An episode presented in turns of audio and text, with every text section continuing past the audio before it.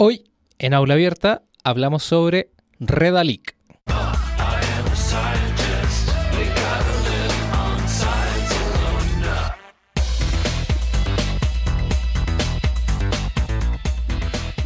El 31 de diciembre de 2019 fue identificado un nuevo virus causante de infección respiratoria en 41 personas en la ciudad de Wuhan, China. Al respecto, investigadores del país asiático comenzaron a investigar el virus y ya para el 11 de enero lograron secuenciar el gen del virus. Este resultado lo liberaron para que cualquier persona en el mundo lo pudiera analizar. Esto permitió que el 12 de enero del 2020, es decir, un día después, científicos de otras partes del mundo ya tuvieran análisis filogenéticos concluyentes, como por ejemplo que el virus es genéticamente similar a otros, a otros dos coronavirus ya conocidos pero diferentes, el SARS y el MERS.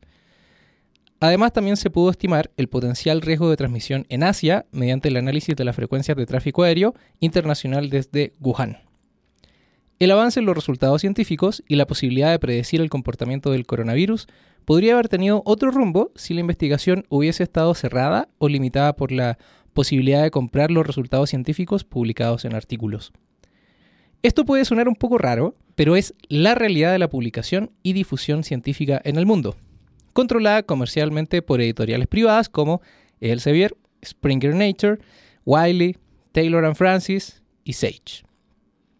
Tan compleja es la relación entre la producción científica y las editoriales privadas que, en 2016, más de 60 universidades alemanas dejaron que expirara el contrato con Elsevier, la gigante editorial holandesa, debido al conflicto generado por el gran presupuesto invertido por las universidades para comprar la base de datos de revistas publicadas por esta editorial. No obstante, prácticamente la totalidad de las investigaciones publicadas por Elsevier son financiadas por recursos públicos y además también están arbitradas o revisadas por otros académicos, lo cual hace poco discernible la verdadera función de tal compañía. Ante este panorama complejo y económicamente macabro, existe una luz de esperanza que proviene desde el sur global, la ciencia abierta. Este es el nombre que desde hace algunos años se ha comenzado a utilizar para hablar de una manera de hacer, producir, difundir, publicar y evaluar la ciencia, cuyo principal exponente es, ¿adivinan? Latinoamérica. Y uno de los actores principales del exitoso modelo científico abierto es, en la región es Redalic el sistema de indización de revistas de acceso abierto, de calidad científica y editorial certificada de la Universidad Autónoma del Estado de México. Redalic comenzó en 2003 con el objetivo principal de contribuir a la visibilidad de las revistas científicas publicadas en la región, en un tiempo en el cual la mayoría de ellas no tenía presencia en la web. Hoy, la colección de Redalic contiene más de 600.000 artículos a texto completo de cerca de 1.300 revistas con revisión por pares de acceso abierto, publicadas por 622 editoriales de 22 países de América Latina, España y Portugal. Y todo esto de manera abierta, es decir, gratis y libre. Ante este panorama nos podemos preguntar, ¿cómo es que la ciencia construida en los países del primer mundo se dejara embaucar por estas editoriales académicas? ¿Y a qué se debe que en Latinoamérica hayamos hecho frente de manera tan exitosa ante esta situación? De Redalic, los modelos de publicación científica del norte y del sur, de la ciencia abierta y mucho más, te lo contamos aquí en Aula Abierta. El Centro de Cultura Digital en colaboración con Sergio Rubio Pizorno y Javier Lezama presentan Aula Abierta, Aula Abierta, una exploración entre lo educativo y lo digital.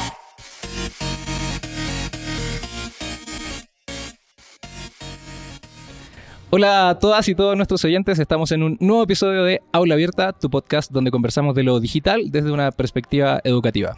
Los saluda Sergio Rubio Pizzorno en la conducción y Rodrigo Valdés desde los controles. Quiero comenzar contándote que este es un episodio muy especial por un par de razones. En primer lugar, no estamos desde nuestra casa, el Centro de Cultura Digital en la Ciudad de México, como es costumbre, sino que junto a Rodrigo nos trasladamos hasta Toluca, capital del Estado de México, Específicamente nos encontramos en la Universidad Autónoma del Estado de México para conversar con Ariana Becerril García sobre el sistema de información científico llamado Redalic, del cual ella es su directora ejecutiva. En segundo lugar, en la sección del evento del mes, donde te recomendamos una actividad del Centro de Cultura Digital, te estaremos recomendando un evento que nos tiene muy felices y contentos. Y es que a comienzos de abril del 2020 estaremos haciendo el lanzamiento de la segunda temporada de Aula Abierta y queremos invitarte a participar de esta celebración. Y por último, y esto es en consecuencia a la conversación que tuve con una de nuestras oyentes, te cuento que Aula Abierta ya se encuentra en todas las plataformas de podcast para que nos puedas escuchar donde más te acomode. Búscanos como Aula Abierta en Spotify, Apple Podcasts, iVoox, YouTube, SoundCloud y en toda aplicación de podcast preferida. Te invito a que te quedes con nosotros en este episodio especial que hemos preparado con mucho cariño para ti, para que te enteres de Realic y el lanzamiento de la segunda temporada de Aula Abierta. Todo esto en un nuevo episodio de tu podcast, Aula Abierta. Comenzamos.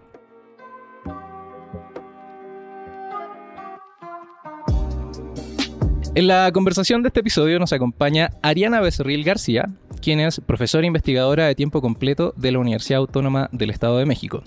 Es una de las fundadoras de la Red de Revistas Científicas de América Latina y el Caribe, España y Portugal, Redalic, donde se desempeña actualmente como su directora ejecutiva. Así también es fundadora y directora de América Conocimiento Abierto SC y desde el 2020 es miembro del Consejo Directivo de DOA. En cuanto a su formación, Ariana es ingeniera en computación por parte de la UAM y realizó sus estudios de posgrado en ciencias de la computación por parte del Tecnológico de Monterrey. Como académica investigadora, Ariana actualmente trabaja en las líneas de investigación acceso abierto, tecnologías para la publicación académica, inteligencia artificial, web semántica, linked open data y ha participado en diversos congresos internacionales y nacionales donde ha impartido conferencias magistrales en Noruega, Canadá, Francia, Sudáfrica, Alemania, Brasil y Suiza, solo contando los más recientes.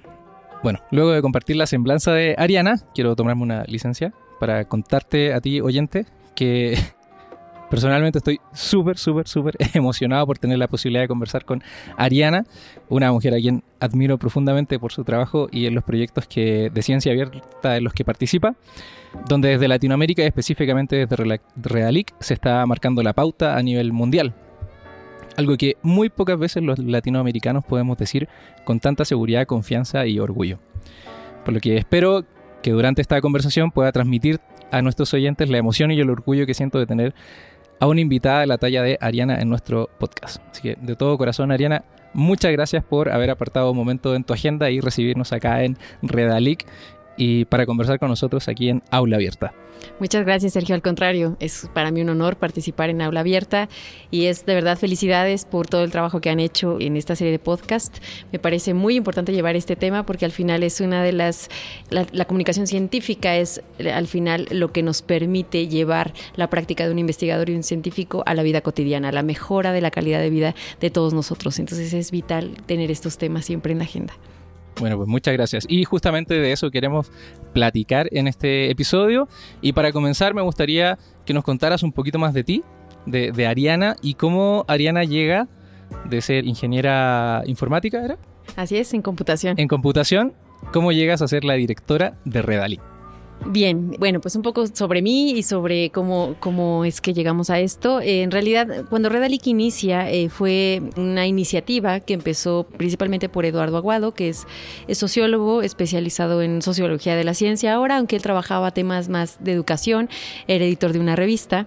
Yo estaba estudiando, en realidad, cuando Redalic iniciaba, y en algún momento se requirió alguien que fuera experto en bases de datos. Esa era mi expertise en aquel momento, en el año de 2000 dos cuando Redalic apenas iniciaba y siempre ha sido mi pasión hasta el momento, el manejo de bases de datos y por eso ahora trabajo mucho el tema de Link Open Data. Todavía como tal no conocía el tema de acceso abierto. En realidad para un latino el tema de acceso abierto es un poco artificial el concepto, porque en realidad nosotros hacemos las cosas en abierto sin ponerle ese nombre.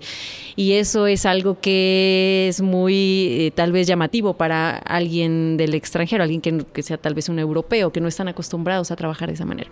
Entonces, bueno, en realidad ingreso a la plataforma, yo fui digamos, la primera programadora de Redalic por mucho tiempo.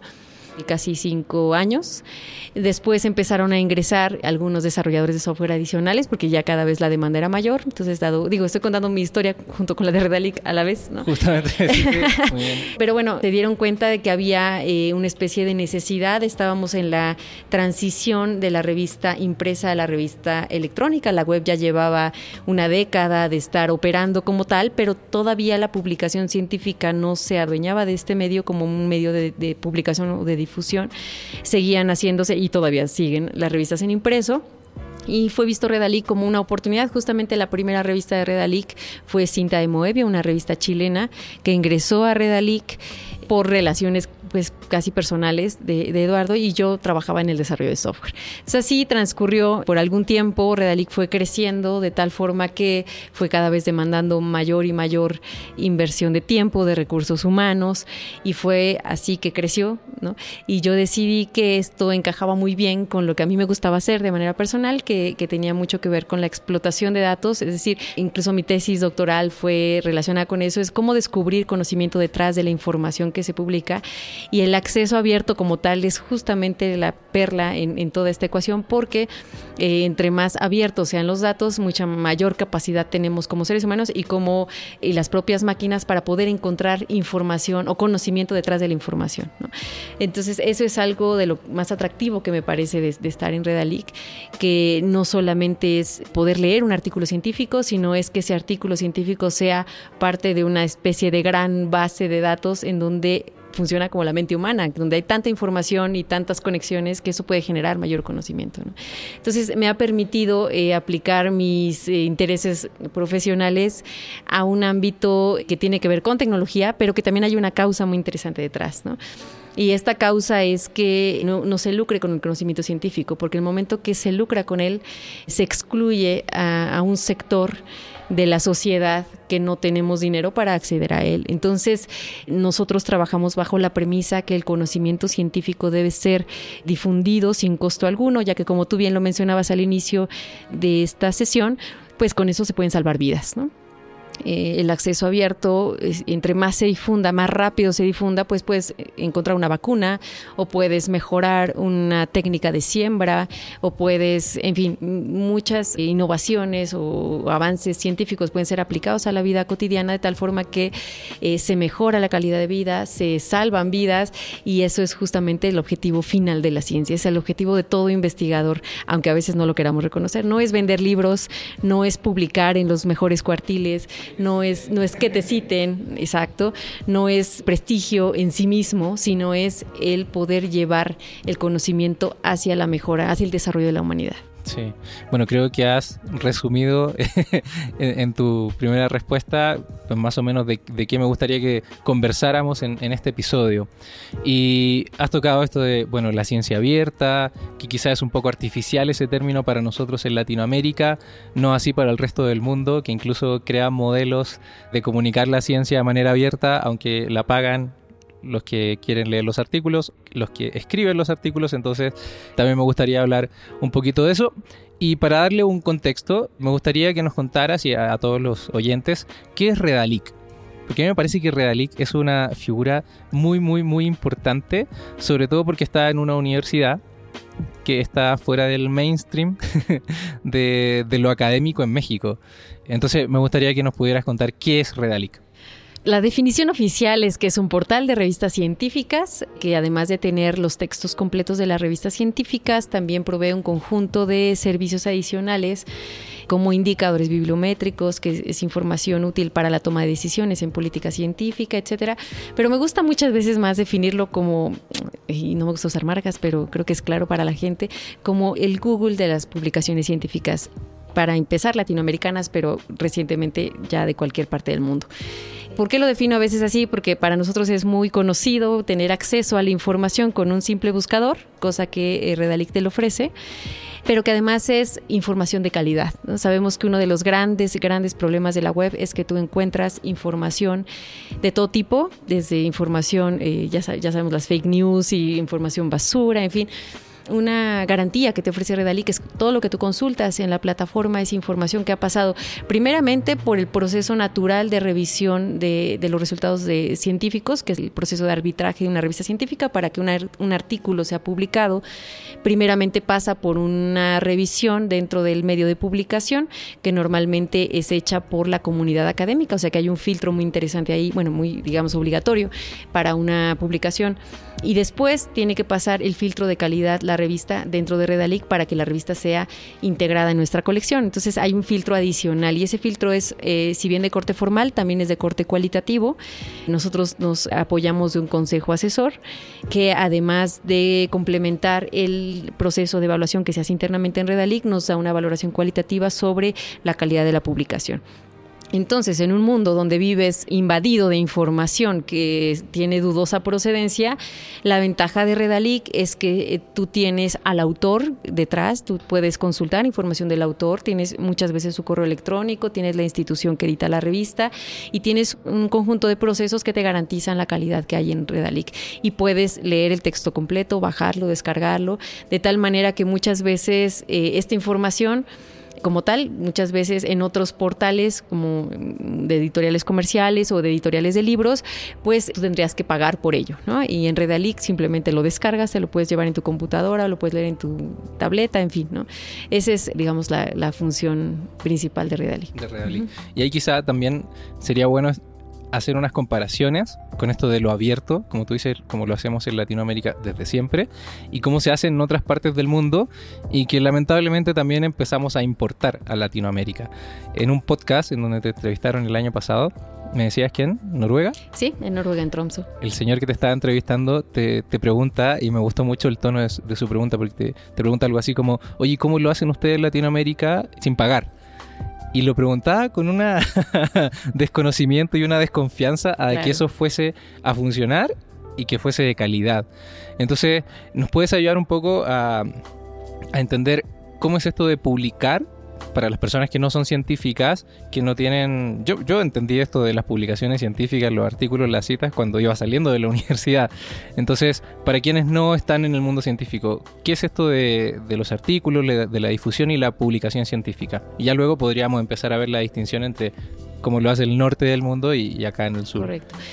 Bueno, la publicación científica es justamente el mecanismo eh, sin el cual la ciencia no podría ser ciencia. Es decir, el, fin último de la ciencia es comunicar los hallazgos que se están trabajando. De nada sirve descubrir una vacuna dentro de un laboratorio si esa vacuna no se da a conocer, no la conocen los médicos que la van a aplicar, no la conocen los gobiernos que la van a patrocinar, no lo conoce la ciudadanía que se la tiene que aplicar como respuesta a una enfermedad o como prevención hacia una enfermedad. Entonces, el fin último de la ciencia es comunicar lo que se hace, si no, no tiene ningún sentido la tarea de un investigador. La publicación científica y la revista científica en particular es el medio por excelencia de, la comunicación de la ciencia. ¿Por qué por excelencia? Porque ha venido conformando una metodología de garantizar que el conocimiento que se publica tiene una validez y tiene cierta calidad que por lo tanto puede ser considerado científico para justamente poder ser aplicado en ejemplos como los que acabo de mencionar. A diferencia, por ejemplo, de un libro, que existen libros que hay arbitrados, y cuando hablo de arbitrados, quiere decir que tiene una evaluación de por medio un filtro de calidad, si bien sí los hay, esta es una característica necesaria para una revista científica. Entonces, eh, por eso es la importancia de la publicación digital. Perdón, científica, todavía no hablamos de la digital. sí, por ejemplo, para, hablar de este proceso de, evaluación, que como dice Ariana, es, es lo que caracteriza al, como este proceso científico de publicación. Imagínense que Rodrigo escribe un artículo que nos está acompañando. Siempre, siempre está presente, pero nunca lo escuchamos. Aquí está Rodrigo y entonces imaginemos que Rodrigo escribe un artículo y ahí tiene sus resultados de investigación, como dice Ariana, si no, no tendría sentido hacer ciencia. Y para que ese resultado se valide ante la comunidad científica mundial, necesita pasar por un proceso de revisión, ¿cierto? De arbitraje, de evaluación por pares, y esta es la técnica más conocida que es a doble ciego. ¿Qué quiere decir eso? Hay dos personas que van a revisar el trabajo de Rodrigo, ahora, dos científicos o dos científicas que saben del tema, eh, así, súper particular o súper específico del, del tema que trató Rodrigo en su artículo, y lo revisan. Pero Rodrigo no sabe quién le revisó el artículo y los revisores tampoco saben quién escribió ese artículo. Entonces a eso se refiere a Ariana cuando habla de este proceso de revisión o de arbitraje o de, de evaluación. Así es. Y es justamente lo que da la garantía de que ese artículo es pertinente para el área de conocimiento que se está publicando y también cumple con los requisitos de calidad para ser considerado un, un conocimiento científico. Así es, porque si, el, si no se valida por los pares, se puede rechazar ese artículo. Así es. Y además en ese proceso hay una retroalimentación de esos pares hacia el autor original, de tal forma que el artículo se enriquece por el conocimiento de otras personas que también son expertas en el tema para obtener un producto final mucho más validado con respecto a la comunidad científica que pueda ser aplicado a la sociedad. Así es. Bueno, y hasta ahí estamos hablando en abstracto, ¿cierto? Ahora, como en todas las cosas de la vida, se mete el cochino dinero y eso marca una diferencia muy importante entre cómo hacemos esos procesos de publicación y de difusión científica en Latinoamérica y en general en el sur global, que estaríamos hablando de Latinoamérica, África, ¿cierto? Estos países, ¿cierto? Que, que, siempre nos ven como en segunda división. Y cómo lo hace el norte global. Hablemos de Estados Unidos, Europa, Australia, quizás se mete por ahí, China. Entonces, ¿cómo hacemos ese proceso, Ariana, aquí en Latinoamérica? De hecho, sí, si bien es, se caracteriza en una forma de hacer publicación científica en el sur global, América Latina tiene un sello particular y es en ese sentido el campeón, ¿no? Y vale la pena decirlo desde América Latina y reconocerlo, porque cuando hacemos las cosas bien toca presumir. Y en América Latina todas las instituciones académicas lo han hecho posible y tienen que decirlo. ¿Cómo lo han hecho? Pues al final eh, la publicación científica en América Latina ha estado fuera del mercado capitalista cosa que ya no sucede con muchos bienes y productos y servicios en el mundo y sobre todo en, el ámbito occidental. Pero lo que ha hecho América Latina es, eh, yo siempre lo describo como una especie de cooperativa, ¿no? Es decir, todos hacen un pedacito del proceso de tal forma que los costos, entre comillas, que sí se requieren para llevar a cabo este producto, que este producto es una publicación académica, son distribuidos en muchas, muchas entidades. Es decir, por ejemplo, una universidad pública le, le, paga un salario a un investigador por hacer su tarea y, y, y tener, eh, digamos, resultados eh, de su investigación que sean pertinentes para ser publicados. Pero a su vez, esta misma universidad, incluso pública o privada, tome el ejemplo de una pública, tiene a su vez publicaciones donde el mismo investigador puede publicar, ya sea dentro de su institución o en una universidad que está haciendo justamente lo mismo en otra parte de Latinoamérica y puede elegir este medio para publicar su investigación. De esa forma, la universidad está invirtiendo tanto en la investigación como en la comunicación de esa investigación con dinero público o con dinero privado, pero está en manos de las instituciones académicas. De tal forma que no media ninguna empresa privada en este proceso, inclusive si viene de una universidad privada, porque estas mismas instituciones académicas pues han tenido y mantenido estas eh, revistas que además han venido evolucionando y son revistas de mucha calidad. A veces se cree que las revistas que son gratuitas, entre comillas, y no se cobra al lector, son revistas de menor calidad y voy a explicar que es justo lo contrario. Y este es un fenómeno que no entendería muy bien tal vez alguien que sea de otra región fuera de América Latina, porque en América Latina tenemos eh, todos los años congresos de revistas talleres de editores. Es decir, en América Latina no solamente hay una una industria no comercial de producción de, publicaciones, sino que hay una comunidad editorial de mucha gente preparada en estos ámbitos. En las universidades hay profesores que como parte de su tarea de ser profesor de tiempo completo en una universidad hacen una revista científica y forman alumnos dentro de sus equipos que son becarios estudiantes que van aprendiendo las tareas editoriales para hacer una publicación científica. Y entonces muchas universidades tienen estos equipos editoriales internamente que mantienen con becas, con salarios de profesores, de tal forma que eh, además hay una profesionalización de la tarea. El, conocimiento está dentro de las universidades. ¿Me explico? Y estos congresos de editores y seminarios y talleres lo que hacen es reflexionar sobre nuestra propia publicación científica para seguirla desarrollando. Y en estos congresos es muy natural que los editores de revistas compartan tecnología, compartan conocimiento, compartan carteras de dictaminadores, en fin, porque hay una toda una comunidad que cobija la publicación científica. Eso no sucede en, Estados Unidos, por ejemplo, o en América del Norte, en, en general y en Europa. ¿Por qué? Porque de alguna manera, y no sé si me voy a saltar al lado histórico, si no me interrumpes, cuando la publicación científica hace algunas décadas, sobre todo después de la Segunda Guerra Mundial, se retoma la publicación y, sobre todo la educación. Las universidades se, eh, digamos, vuelven a construir después de, estos eh, como fatales eventos que tuvimos en la historia de la humanidad. Pues resulta que para las universidades era muy costoso echar a andar eh, este tipo de prácticas dentro de las propias universidades. Entonces, además estamos hablando de una era en donde no existía el Internet y donde cuando alguien publicaba un artículo, un libro o un acta de una conferencia, pues si la quería difundir en otra parte del mundo tenía que contratar un envío por barco y tenía que pagar eh, miles de pesos o en este caso dólares o lo que fuera y tenía que esperar un mes a que su libro llegara de México a España o viceversa. Entonces, en esos tiempos, por supuesto que era necesario tener empresas que pudieran hacerse cargo de, las, de la distribución, de la impresión, porque ¿quién iba a tener en la era de Gutenberg una impresora como la que tenemos en nuestras casas hoy en día, cuando eran unos eh, monstruos del tamaño de una cocina, ¿no? Y carísimos que solamente lo podían tener algunas universidades y empresas comerciales. Entonces había que pagar por la impresión, había que pagar por la distribución y había que pagar por llevarla físicamente a, las bibliotecas en muchos lugares del mundo. Ahí sí era pertinente que editoriales comerciales cumplieran esta labor. Sin embargo, en la era digital estos procesos son absolutamente masificados y además de alguna forma han, permitido la democratización de la, de la, publicación editorial. Cualquiera de nosotros puede publicar o autopublicar. Y cualquiera de nosotros, hasta con un tuit, puede difundir lo que estamos, podemos difundir lo que estamos haciendo y podemos llegar a otras regiones, podemos llegar a China, podemos llegar a Japón con un solo clic. Sin embargo, la publicación académica todavía tiene pertinencia dada las condiciones de garantía de calidad que yo comentaba al inicio.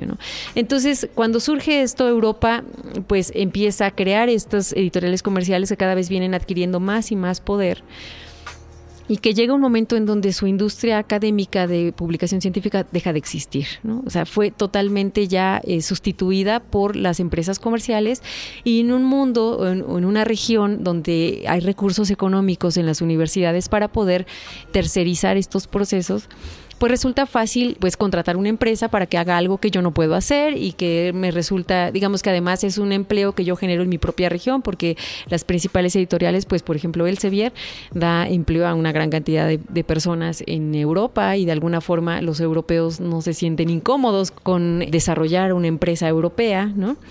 Sin embargo, han dejado de lado que la privatización de este tipo de servicios sí deja fuera una parte del mundo como a nosotros. ¿no? Entonces, en ese sentido es que allá se crea una industria comercial y acá no, acá se crea, se crea una industria absolutamente académica cooperativa en donde los costos son absorbidos por las universidades académicas y así nos hemos mantenido a lo largo de la historia. El problema que sucede en el mundo es que cerca de 2003, cuando surge como tal la Declaración de Budapest, que es esta declaración que formaliza este término de acceso abierto, pues es que los, incluso norteamericanos, Harvard lo dijo en su momento, yo me declaro incapaz de seguir pagando las suscripciones a las editoriales comerciales. Yo no puedo, incluso siendo Harvard, seguir pagando a través de mis bibliotecas suscripciones a revistas científicas. Eh, necesita inventarse algo, ¿no? y se inventa el famoso acceso abierto, cuando en realidad en América Latina no se tuvo que inventar porque ya lo hacíamos de facto. Sí, ese es el nombre, el nombre del norte para algo que en Latinoamérica es para un problema que, que, se creó en el norte, que dejaron que sucediera en el norte. Y cuando yo voy al norte, mi pregunta un poco naif que siempre hago es, levanto la mano y, digo, pero ¿cómo permitieron que esto, que esto pasara? sí. bueno, ¿Qué les pasó por la cabeza? ¿no? Veníamos conversando con, con Rodrigo y, y, justamente era esa, una de las preguntas es, a ver, le pasó a los científicos. Se supone que es de la gente más inteligente del mundo. Y le pasó a los científicos de Europa, de Estados Unidos, no a los científicos de Latinoamérica o de África. Entonces... ¿Sabes qué pasa? Que, que el problema en Europa inclusive no radica directamente en el científico. Las estructuras en el mundo capitalista están hechas de tal manera que un científico, y yo lo conversaba en diversas ocasiones con investigadores de otros países, me decía un investigador recientemente de Noruega, bueno, es que yo no tengo idea de esto porque yo voy a mi biblioteca y yo puedo entrar a las bases de datos, yo no sé cuánto cuestan, a mí no me las cobran, las paga mi universidad, no sé si esto eh, está excluyendo a un latinoamericano o a un africano, porque yo entro y pienso que así funciona el mundo, pues no, ¿no? Eh, no funciona así. O sea, que tú tengas el mundo resuelto en cierta manera no quiere decir que todos lo tengamos, ¿no? Pero es algo que el científico no, de alguna forma, no es consciente porque hay una infraestructura, un andamiaje que se encarga de hacer ese tipo de compras de tal manera que el investigador no se entera. Que, lo dejen visible. Así es. Inclusive nos pasa en América Latina, debo decirlo. Es decir, eh, muchas veces cuando yo doy pláticas en América Latina sobre el acceso abierto, yo encuentro una resistencia muy grande sobre el acceso abierto porque los investigadores tampoco lo valoran en el estricto sentido del acceso abierto. Tampoco ven la exclusión o la inclusión porque en América Latina estamos también acostumbrados a, digamos, consultar ciertos medios que o son gratuitos o los que son comprados a lo mejor con trabajo si lo paga mi universidad o voy a la UNAM y que tiene más cosas que en la UAM y entonces voy y consulto allá.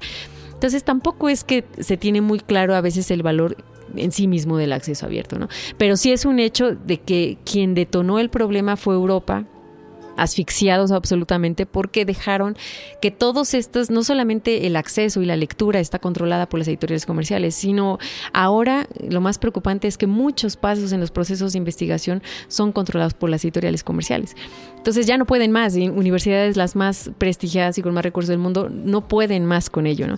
Y entonces empiezan a voltear hacia otros lugares y dicen, a ver qué están haciendo los de América Latina que ellos no les cuesta nada, ¿no? Es que, a ver, es que sí cuesta, pero es que hay, hay dinero público, hay gobiernos, hay instituciones, hay tareas de profesores, yo soy profesora de, la UAM y a su vez eh, trabajo en Redalí como parte de mis procesos de investigación. De alguna forma llevo en mi quehacer de profesor investigadora la difusión en acceso abierto como parte de mis actividades y eso es algo que tampoco se podría hacer en el norte. Entonces, bueno, es, es un proceso endémico, digamos. Sí, sí. Hace algunos episodios atrás teníamos a Atahualpa Espinosa, quien está coordinando el, el, área de educación del Centro de Cultura Digital, y él, uno de los proyectos en, en donde está trabajando en el Centro de Cultura es la creación de la Wikipedia Maya.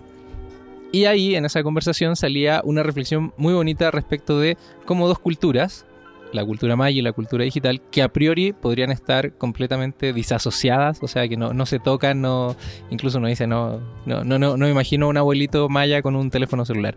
Bueno, encontramos en esa conversación algo que es común entre estas dos culturas, entendiendo la cultura digital como esto de compartir lo abierto, ¿cierto? Y era en la cultura maya, todas estas construcciones culturales, intelectuales, son comunes. Y es, una cosa que a mí me gustó mucho porque yo estudié matemática en la universidad. Entonces uno siempre veía que el teorema tenía nombre de una persona y era hombre, además. No, uno no decía, ah, es el teorema de tal cultura. O no, no. Y cuando pensamos en lo maya, en, lo indígena, en lo propio de Latinoamérica, uno dice, ah, un bordado maya. O una pintura de tal cultura. Entonces, en esas diferencias, uno nota que aquí la cosa es distinta. Y luego de que fuimos conquistados y ahora que más o menos nos estamos emancipando un poco en ciertos aspectos, vemos que la, cultura digital también tiene mucho de eso. De, no sé, alguien hace un meme y lo hace para compartirlo. O sea, no lo hace para guardarlo, como decía Ariana, la ciencia se hace para, para compartirla, para difundirla. Entonces, veo que eso también se está reflejando, esto de, compartir, de, lo común, de lo comunitario, propio de la, de la cultura maya, por ejemplo, como ejemplo de una de las culturas ancestrales de nuestra región, veo que también se está reflejando en algo que podría estar también muy alejado, que es la cultura científica de nuestra región que son, no sé, la gente más ruda, la más reacia a cualquier cosa, pero no, ahí también se, se está viendo este, este rasgo latinoamericano. Sí, no olvidemos que el conocimiento es el único bien que al compartirse se multiplica. Si yo te presto un zapato, me quedo sin uno, ¿no? Pero si yo te comparto una idea, seguramente tú la vas a enriquecer y puedes hacer algo mucho mejor con, la idea que yo te compartí. Eso sucede también con la ciencia y eso es lo que favorece precisamente el surgimiento de la web. Aquí no podemos dejar de lado que la web justo nos pone la mesa totalmente, digamos, lista. Yo, yo siempre tomo este ejemplo de, nos pone una cancha pareja, ¿no? Es decir, eh, que por primera vez en la historia de la humanidad puede permitir la democratización de algo tan valioso como el conocimiento científico. Su creador, Tim Berners-Lee, lo creó con ese objetivo. Él, er, era un académico, sigue, lo, sigue siendo, que crea y piensa la web como un medio de comunicación absolutamente democrático. Un mundo sin fronteras, sin barreras de idioma, en donde toda la parte, digamos, técnica pueda eh, subsanar las diferencias que, que, hemos creado como sociedades y las limitaciones que hemos creado como sociedades. Y lo hemos logrado en muchos sentidos. Sin embargo, en la publicación académica hay una disputa, por un lado muy intensa y por otro lado preocupante, yo diría debería ser alarmante para muchos porque eh, esta batalla en algunas partes y en algunos sectores de la comunicación científica se está perdiendo y, se está utilizando la web para eh, seguir comercializando con la ciencia. Por eso Redalic decidió a mediados del año pasado abrirse al mundo.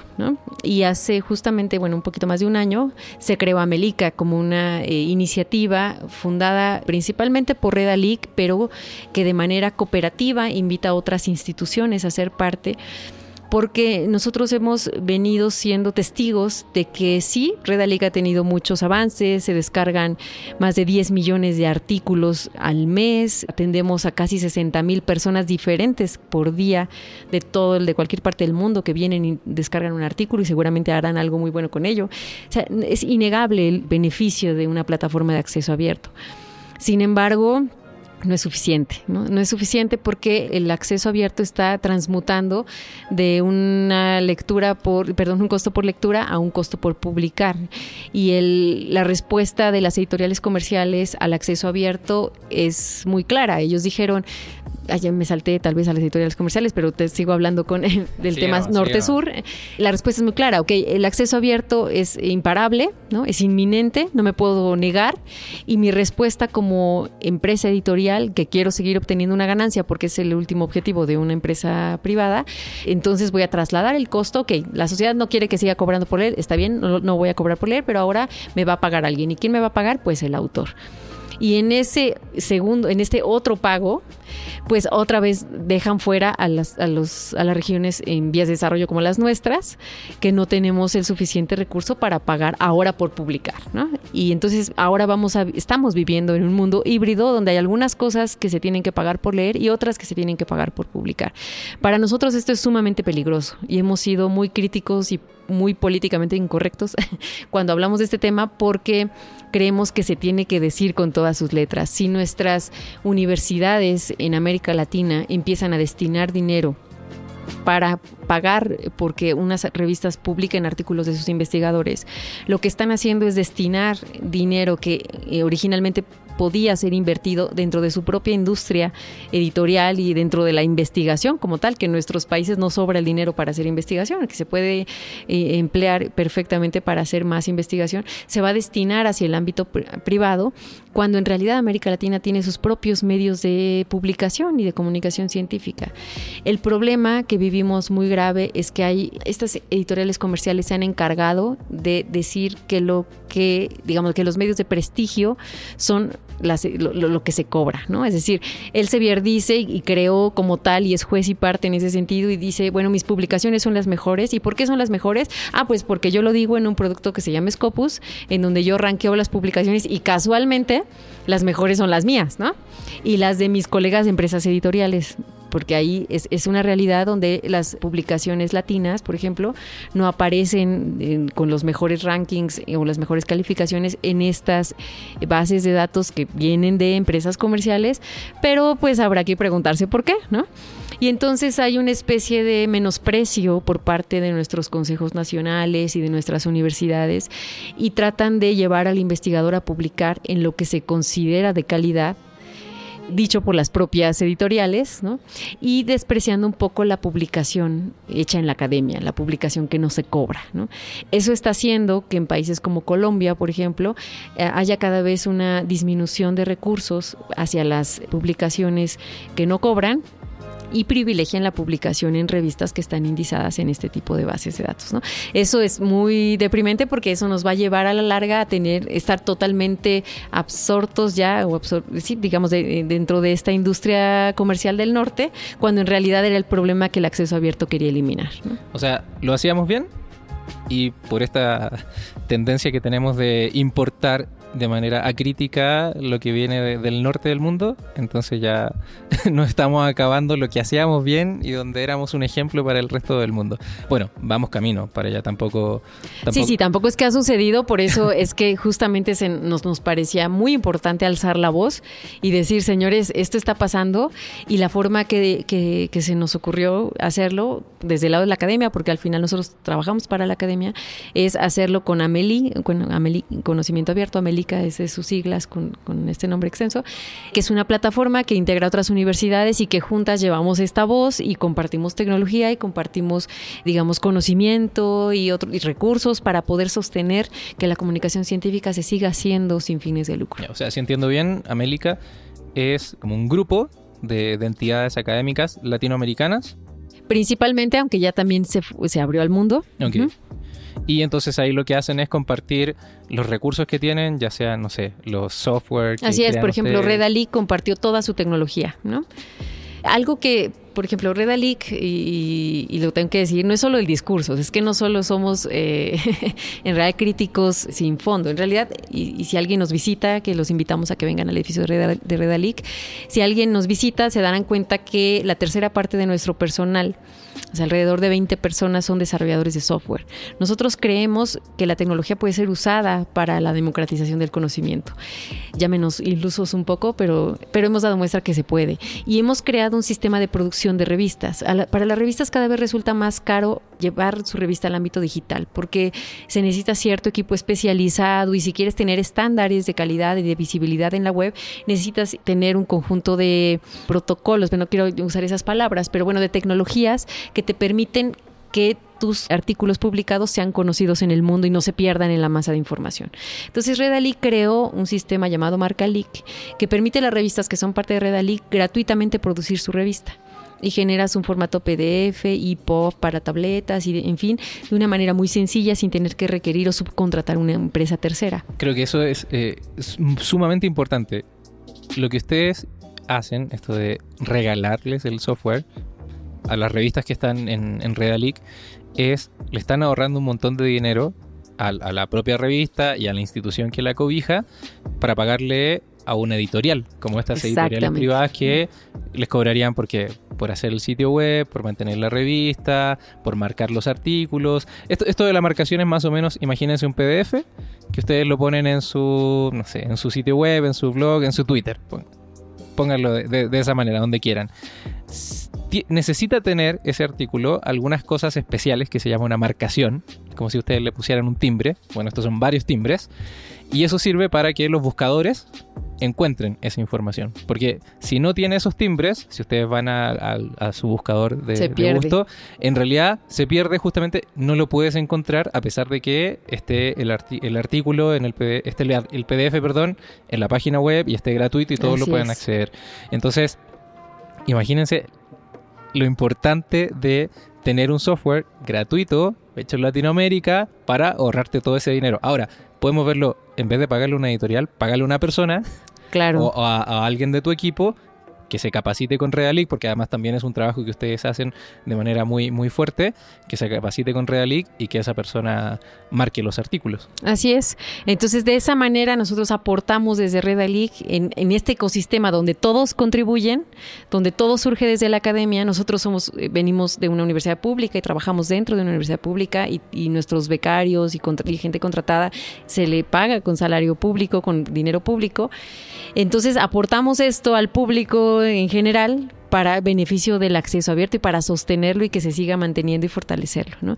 Sin embargo, no es la filosofía de todos, ¿no? Entonces hay plataformas, otras en América Latina, que se están yendo más por la corriente comercial, ¿no?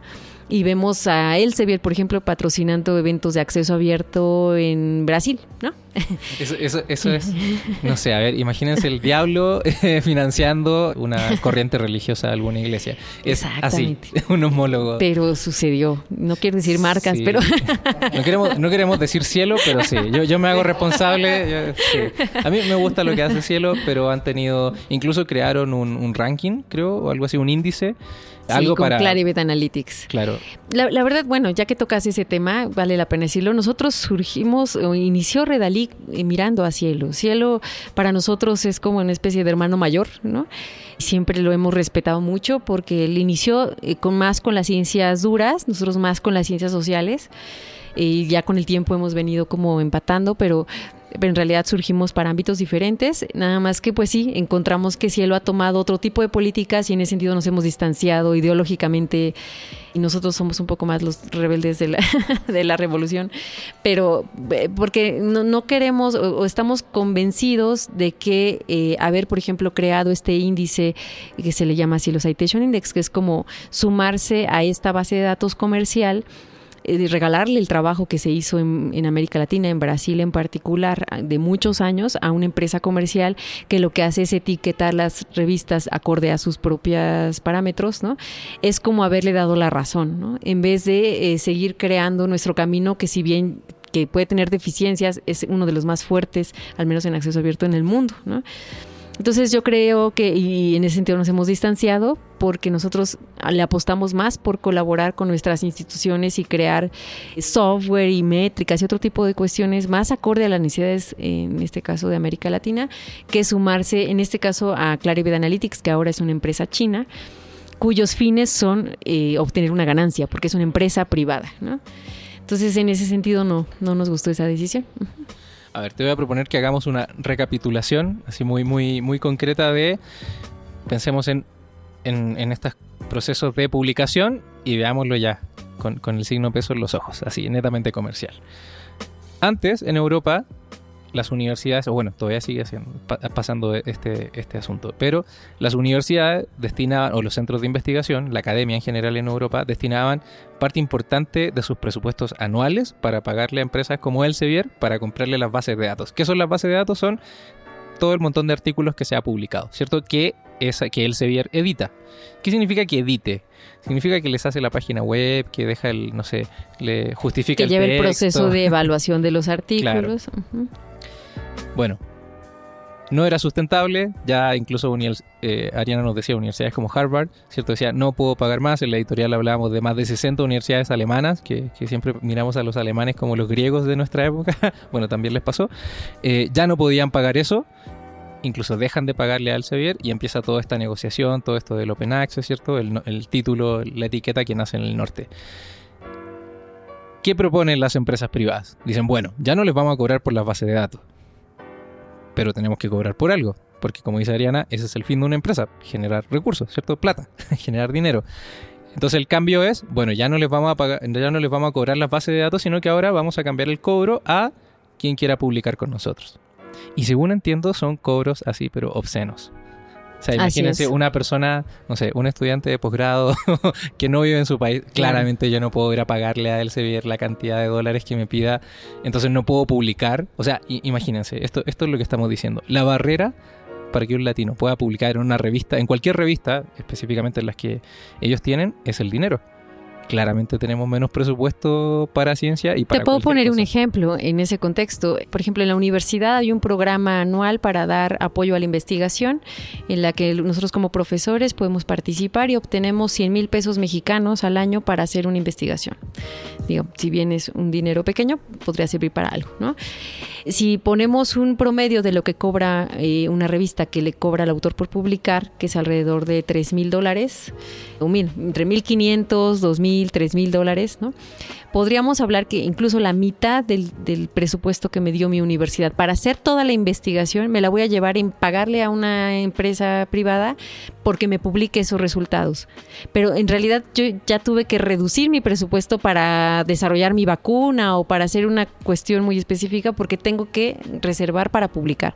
Cuando mi propia universidad tiene revistas de calidad donde yo puedo publicar. El problema es que la propia universidad no me reconoce de la misma forma publicar en las revistas de mi institución que en las revistas de editoriales comerciales. Ahí está la paradoja. Las universidades eh, motivan a los investigadores a publicar en revistas eh, mejor ranqueadas por estas, dicho por ellas mismas, estas empresas comerciales, donde me va a costar muy caro pagar, ¿no?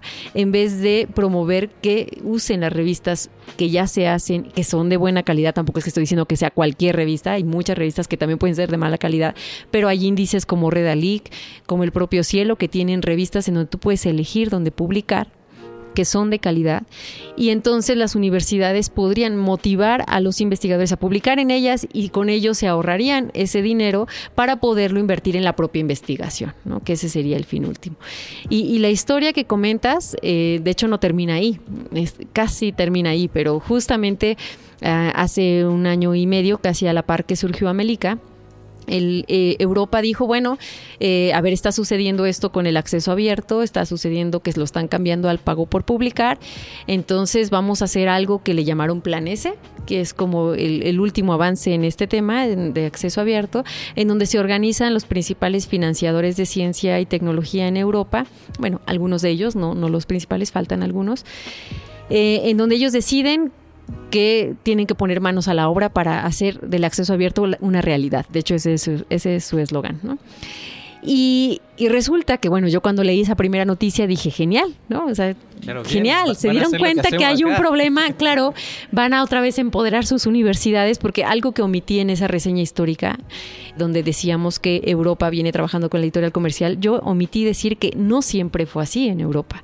Antes de la Segunda Guerra Mundial, las universidades tenían revistas y había sociedades académicas que eh, también tenían revistas, pero que fueron de alguna forma perdiéndose, tanto por la situación de las guerras y después pues ahí tomó la oportunidad la editorial comercial. Entonces yo cuando leí esa noticia dije, claro, Europa se dio cuenta y ahora va a regresar a la esencia de, la investigación, a la esencia de la ciencia y va a ser un poco lo que estamos haciendo nosotros. Bravo, ¿no?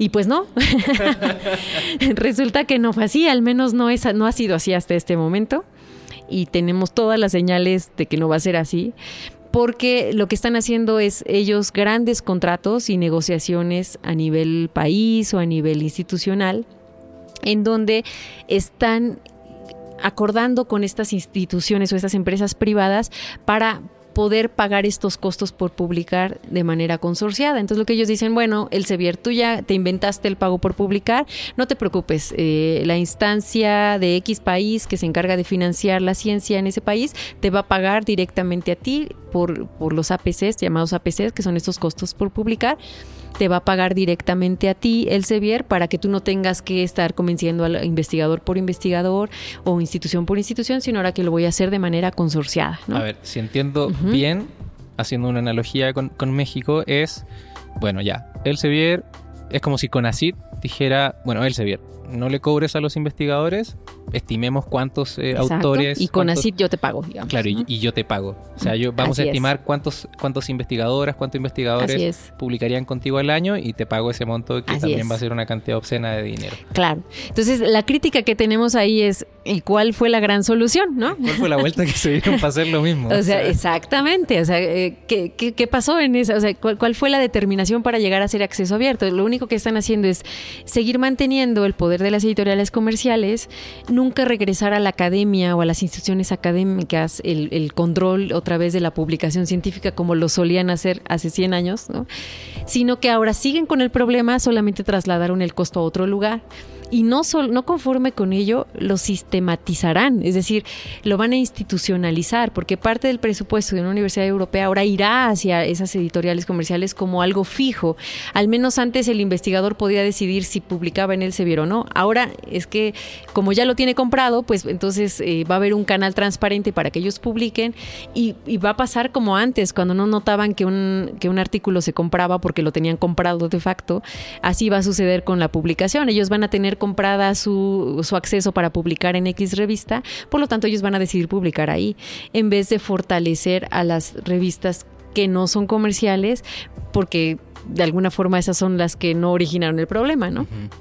Entonces, a ver, algo que, creo que no, no, lo hemos dicho es, estas revistas de esta editorial o de estas editoriales privadas, Habían algunas revistas que eran de las universidades y pasaron al dominio de estas editoriales privadas. Así es, así es en general. O hay, eh, mira, ha pasado incluso en América Latina. En Colombia pasó recientemente con muchas revistas del área de medicina que eran revistas de universidades, de universidades pues, en general, y eh, alcanzaron cierto prestigio que después el Sevier les, le pareció atractivo comprar la revista y ponerle los logos del Sevier y registrarla a su nombre, y ahora dejaron de ser revistas colombianas, son holandesas, ¿no?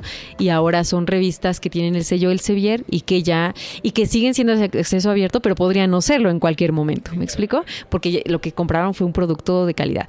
Lo mismo ha pasado en, en países de Europa, pero también ha pasado que hay revistas que han venido desapareciendo, dado que reciben menos recursos porque no son reconocidas como tal, y eso genera un espacio de oportunidad para que las editoriales comerciales creen una revista en esa temática que sustituya a la que ya desapareció. Entonces al final es un oportunismo absoluto y ellos tienen la capacidad de, tomar esas oportunidades y ha pasado, pasó en Chile, está pasando en todos lados, ¿no?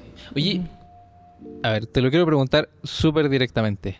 ¿Qué es lo que hace ¿qué es lo que hacen estas editoriales? ¿Cuál es su trabajo? O sea, le estamos pagando. Todo el mundo les paga por algo. Bueno, ¿cuál es el trabajo que realmente hacen? Porque me parece que es un, ejemplo que, nos da Rodrigo fuera de micrófonos. Eh, en el ámbito de la música pasó con las, con las disqueras. Claro. Entonces, a mí me parece que es como... Es exactamente lo exactamente mismo. Lo, lo que hacen es endosarte el prestigio. Ellos han creado, y esto no funcionaría, por eso nuestra estrategia principal radica en, desmantelar la industria actual del prestigio.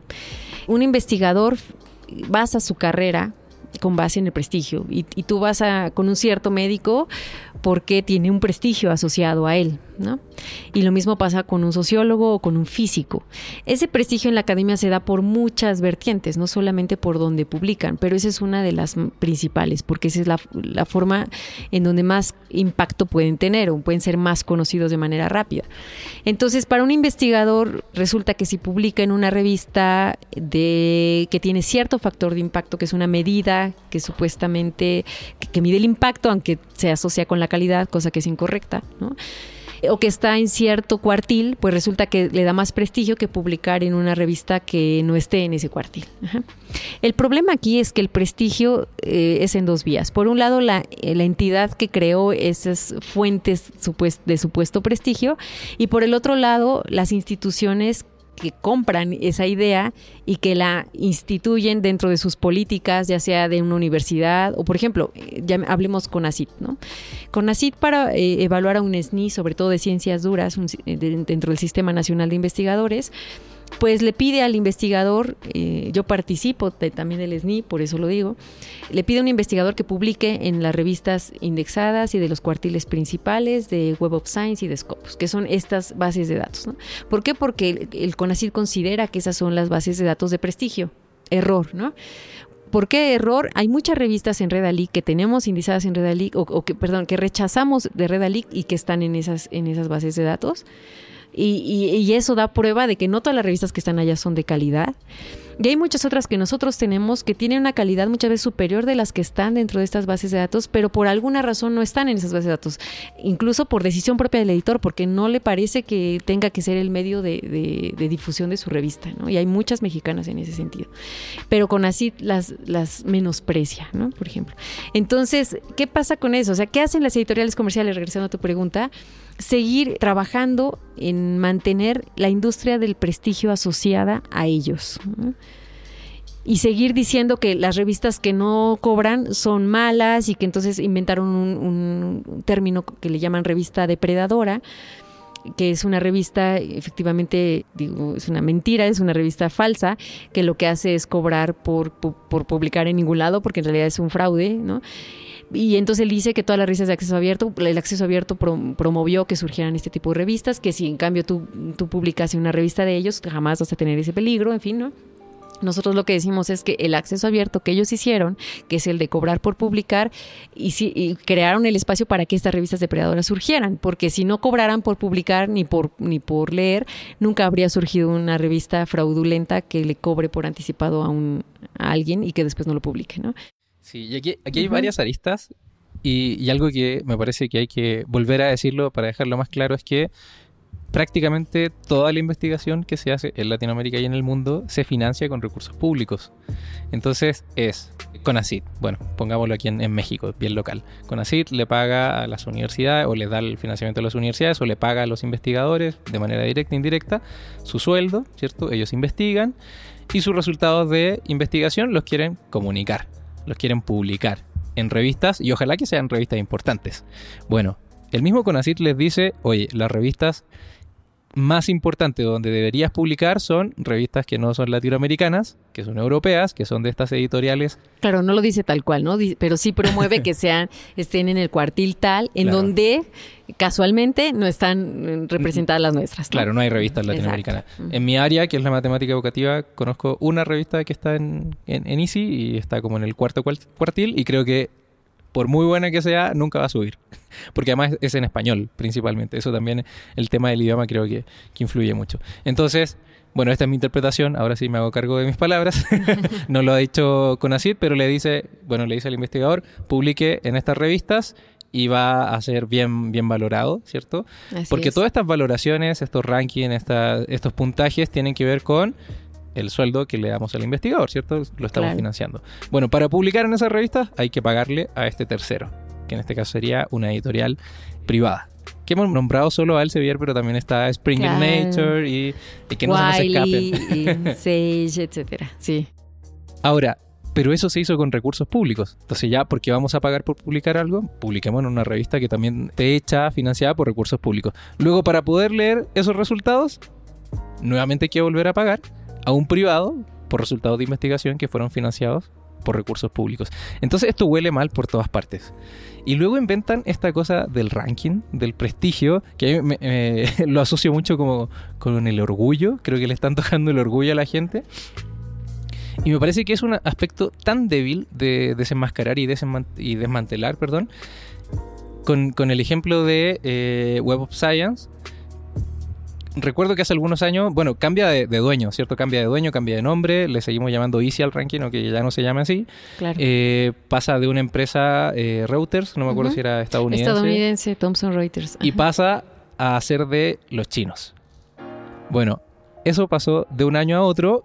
¿Y qué pasó en la página? Bueno, antes habían muchísimas revistas gringas, ¿cierto? Estadounidense. Y al otro año, cuando ya el dueño son los chinos, estaba lleno, lleno de revistas chinas, lleno de artículos chinos. Entonces tú dices, oye, ¿cómo de un año a otro China se volvió tan así? Tú dices, no, deben estarle echando ganas, como decimos aquí en México, ¿cierto? Están haciendo un buen trabajo. Claro, ¿eso se notaría en un año? Yo creo que no. O sea, es tan débil esto del ranking, que como nos dice Ariana, es un ranking que ellos inventan, que entiendo, según tomé algún curso hace algunos años, no sabemos cómo calculan eso. No, es, cero transparencia encuentras ahí. O sea, es como... Nunca hay forma de repetir, eh, que tú puedas recalcular. Si tú te quejas porque crees que eso está mal, nunca te dan respuesta. No hay manera, es, absolutamente cerrado. a los futboleros o pamboleros criticamos el ranking FIFA, que es medio injusto. O sea, imagínense, esto es, mucho peor, aún. esto es mucho peor. Sí, entonces aquí hay un círculo horrible, así un círculo. ¿Sabes que, que, lo interesante de esto es que esto tiene muy poco en, América Latina que empezó a suceder. Eh, eso era la forma de reconocer la ciencia en Europa y en el norte en general. Pero hablemos del caso mexicano. Hace 10 años todavía Redalic era considerado como una fuente de calidad de las, eh, para, que, digo, para un investigador ante el CONACIT a partir de hace seis años es que esto cambió fuertemente. Incluso Redalí quedó absolutamente fuera como una base de datos no reconocida. ¿En serio? O sea, ¿le pagan recursos públicos y la sacan? Sí, así es. Y, bueno, y de hecho acaba de salir el nuevo índice de revistas y la verdad es que Redalí queda como y cielo, como en segunda división, ¿no? Entonces, eh, uno no entiende, pero es, es, algo muy reciente. O sea, la verdad es que es algo que ha venido mutando a imitar el problema que los del norte quieren deshacerse y ahora nosotros en, en, el sur estamos empezando a adoptar pero es muy reciente. Entonces, eh, el, el, problema aquí o lo que vemos es, hay una gran oportunidad de decir, vean lo que están haciendo, es que están a punto de, de, seguir imitando y vamos a llegar, vamos a terminar igual que Harvard diciendo esto es incosteable, es insostenible, o, eh, o podemos detenerlo y un poco retomar y ver cómo lo estábamos haciendo, que lo hacíamos bien, ¿no? Eh, y tampoco se trata de vivir en nosotros en un ecosistema cerrado y no voltear a ver lo que hace en el norte y ignorar absolutamente las empresas privadas. No, se trata de eso. Se trata de, valorar a la ciencia con base en otros méritos, más allá de los rankings y de las bases de datos y de que si está en Redalic o en Web of Science o en Scopus, la investigación en sí misma tiene un valor y hay que descubrir ese valor y, y hacerle un poco justicia, ¿no?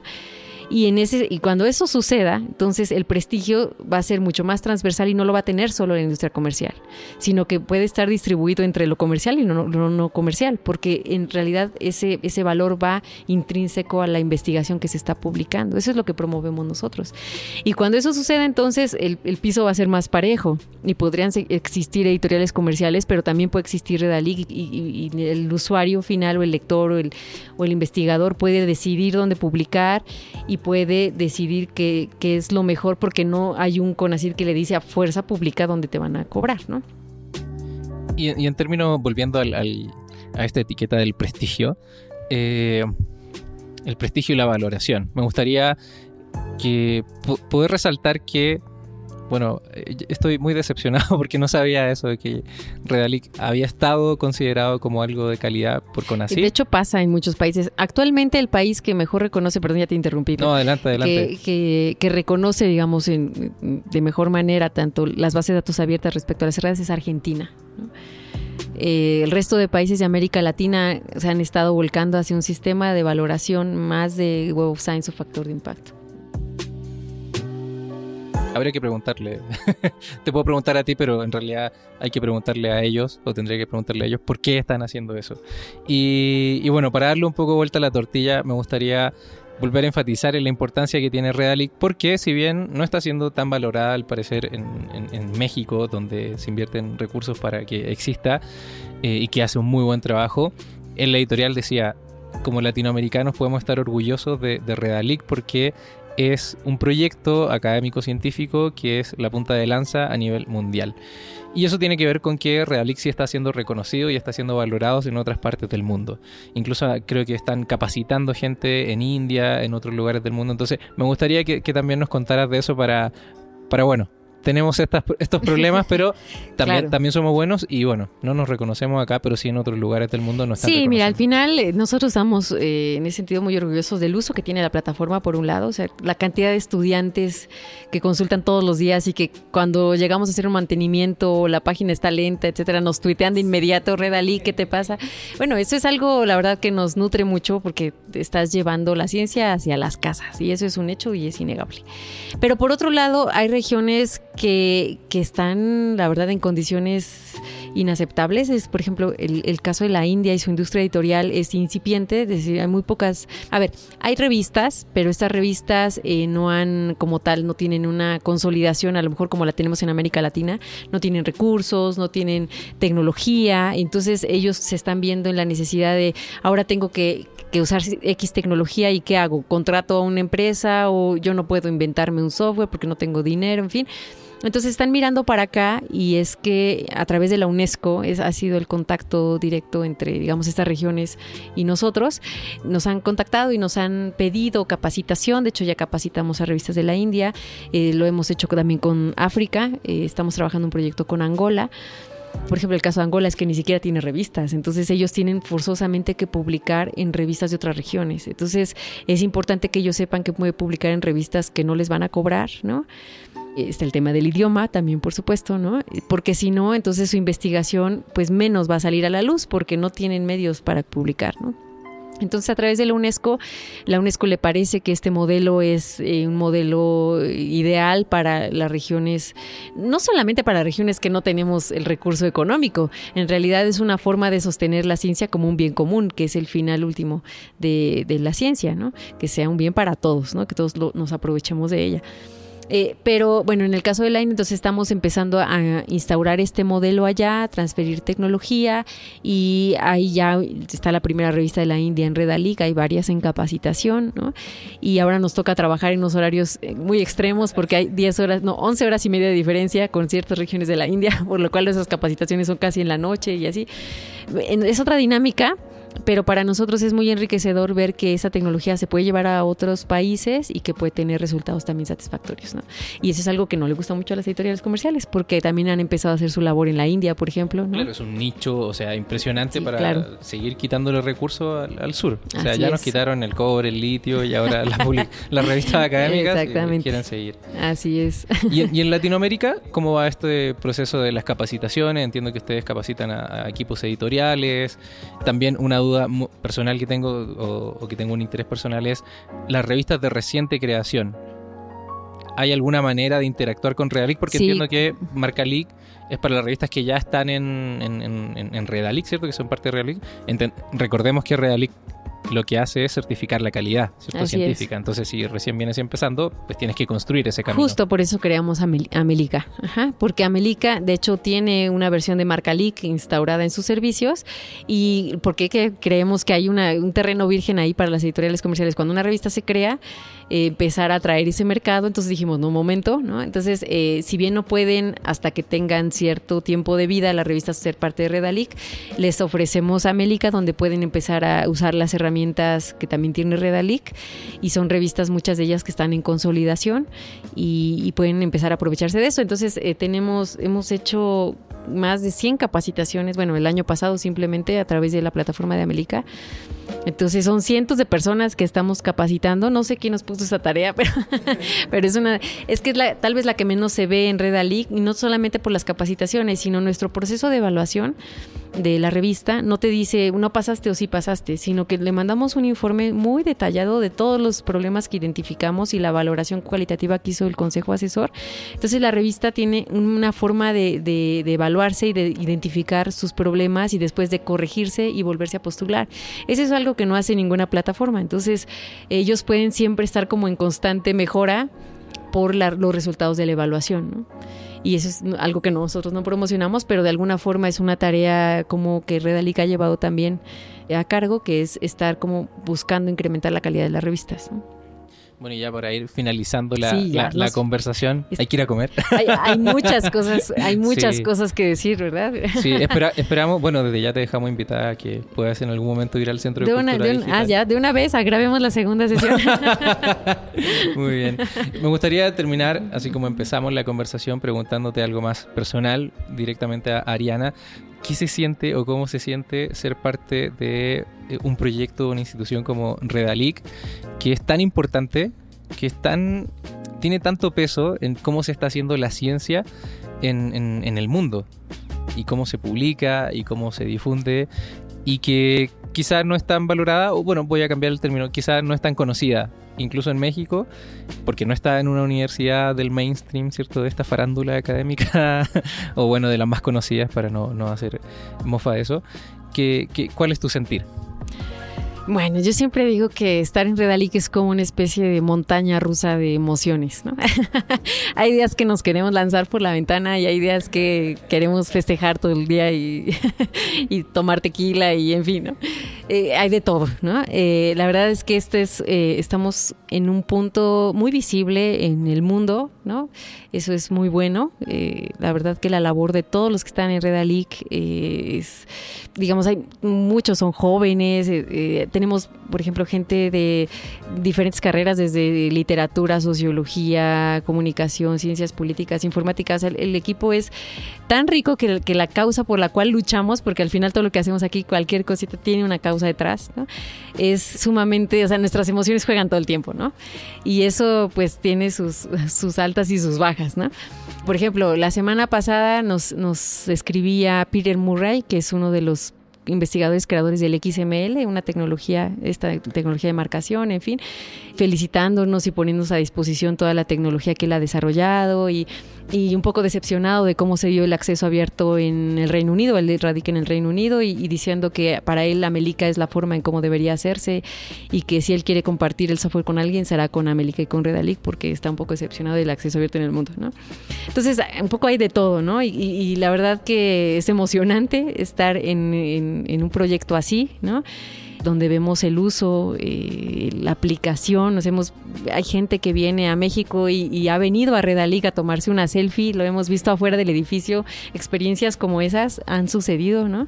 Y los invitamos hasta comer a la casa. Y es una cosa muy, bueno, nosotros somos así, la forma de trabajar es muy pues muy como coloquial, en realidad no, nosotros no, no, hay jerarquías aquí, es un trabajo muy transversal, es un equipo muy joven y entonces eso es muy divertido, hasta cierto punto es muy divertido en trabajar en, en Red Bueno, yo lo digo, ojalá los demás también lo piensen. Y entonces, bueno, en ese sentido, la verdad es como dice Eduardo, es que si quien no se divierte aquí en Redalic, mejor váyase, ¿no? en realidad hay un ambiente relajado, en fin, ¿no?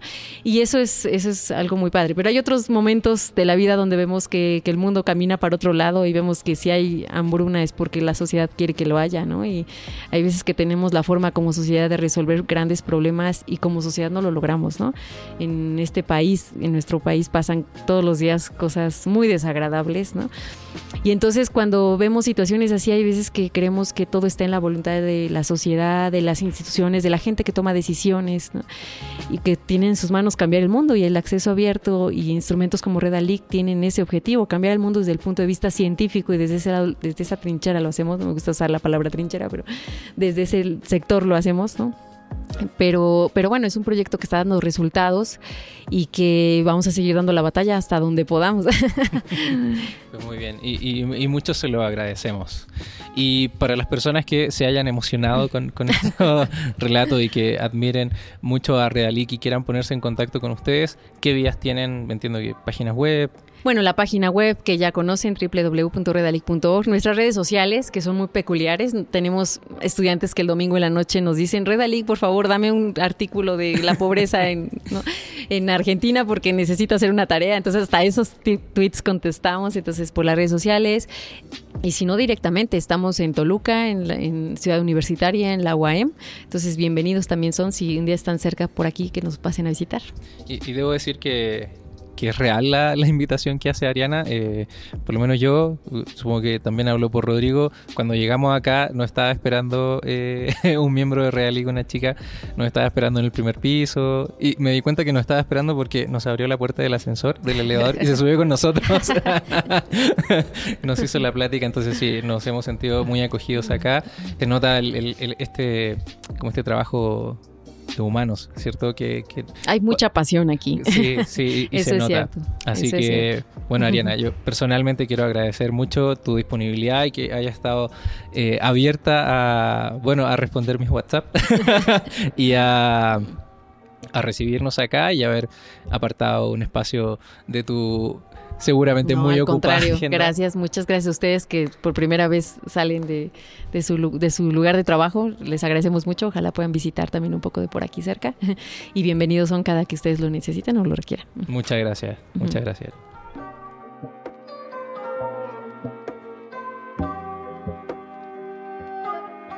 A continuación, te traemos el evento del mes. En esta sección te damos a conocer algunos de los eventos que se realiza en el Centro de Cultura Digital, de los cuales puedes participar de manera gratuita. En esta ocasión te traemos una recomendación muy especial. Queremos invitarte a que nos acompañes y seas parte del evento de lanzamiento de la segunda temporada de nuestro querido podcast Aula Abierta. Estamos preparando este evento con mucho cariño y queremos compartir esta felicidad junto a ti. En este evento haremos un recuento del primer año de Aula Abierta, daremos un vistazo a los temas de la segunda temporada. También habrá presentaciones de grandes invitados e invitadas representantes de comunidades digitales y abiertas de gran relevancia, como por ejemplo Creative Commons y Redalic. Finalizaremos con una mesa redonda de larga duración para reflexionar sobre la importancia de las comunidades abiertas en la construcción de conocimiento, de tecnologías y de nuestra sociedad en la era digital. Te esperamos el próximo viernes 3 de abril en la sala del cine Más Allá del Centro de Cultura Digital a partir de las 17 horas 5 de la tarde. El evento está dirigido a todo público, con énfasis en los interesados en lo digital en todos sus ámbitos. Están todas y todos cordialmente invitados a este evento, el cual es completamente gratis. Para más información ingresa a centrodeculturadigital.mx, visita nuestras redes sociales o escríbenos a aulaabiertapod, aulaabiertapod, arroba gmail.com. Finalizamos este episodio especial dándote las gracias por acompañarnos en una nueva edición del podcast Aula Abierta. Te recuerdo que si quieres contactarte con nosotros, nos puedes escribir en Twitter a la cuenta arroba pod, P-O-D, aula abierta pod, y a mi cuenta personal, arroba Sergio Rubio, al inicio en vez de S es Z, es con Z, arroba Sergio Rubio.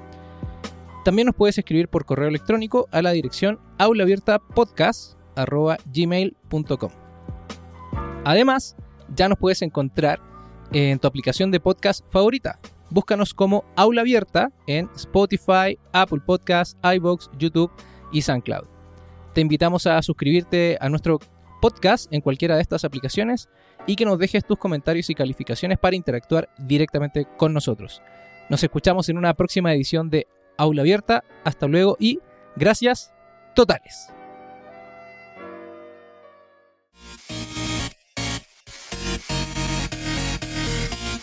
Aula Abierta, una producción del Centro de Cultura Digital.